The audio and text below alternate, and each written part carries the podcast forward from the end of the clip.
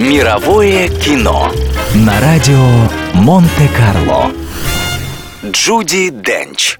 Актриса, сыгравшая в «Бондиане» главу британской секретной службы, является одной из немногих женщин, носящих титул «Дамы Командора Британской империи».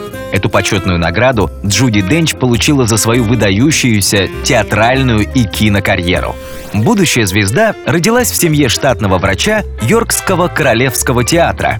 Способная и живая девочка, любящая танцы и рисование, увлекалась театром с ранних лет, а уже в 23 года сыграла свою первую главную роль – Офелию в шекспировском «Гамлете».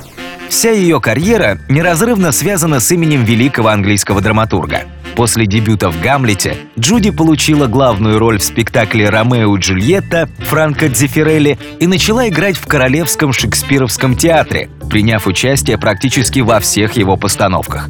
Одними из первых ее киноролей стали роли в фильмах «Сон в летнюю ночь» и «Макбет», а одной из самых знаменитых – роль королевы Елизаветы в картине «Влюбленный Шекспир».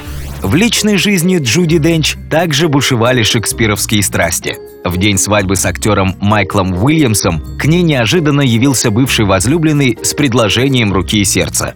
Объяснения с секс-бойфрендом затянулись, и Джуди опоздала на венчание. Но, тем не менее, прожила с Уильямсом 30 лет в счастливом браке. Мировое кино на радио Монте-Карло.